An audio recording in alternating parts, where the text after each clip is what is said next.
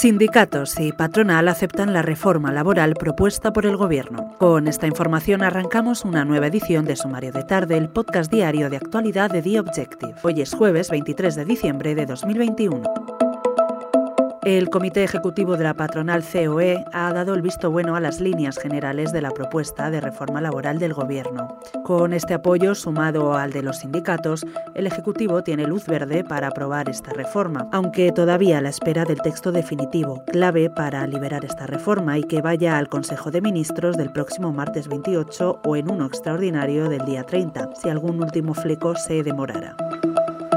En cuanto a la pandemia, hoy la justicia ha avalado el toque de queda en Cataluña, así como limitar las reuniones a 10 personas. El Tribunal Superior de Justicia de Cataluña ha avalado las restricciones del Gobierno, a pesar de que la Fiscalía se haya opuesto este mismo jueves a las medidas de la Generalitat. El Alto Tribunal catalán autoriza para los próximos 14 días que la Generalitat aplique un toque de queda entre la 1 y las 6 de la madrugada, en poblaciones de más de 10.000 habitantes y con una incidencia acumulada de más de 250 casos por cada 100.000 habitantes. Hoy Alemania ha declarado España zona de alto riesgo por la sexta ola de la pandemia de coronavirus. Esta declaración será oficial a partir de este sábado 25 de diciembre, día de Navidad.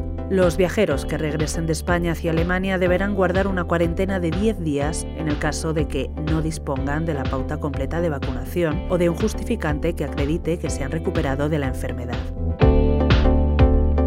La escritora Joan Didion, icono de la literatura estadounidense, a quien se le acredita haber introducido el nuevo periodismo con sus ensayos sobre la vida en Los Ángeles durante los tumultuosos años 60, ha fallecido este jueves a los 87 años. Ha muerto de Parkinson en su hogar de Manhattan, Nueva York.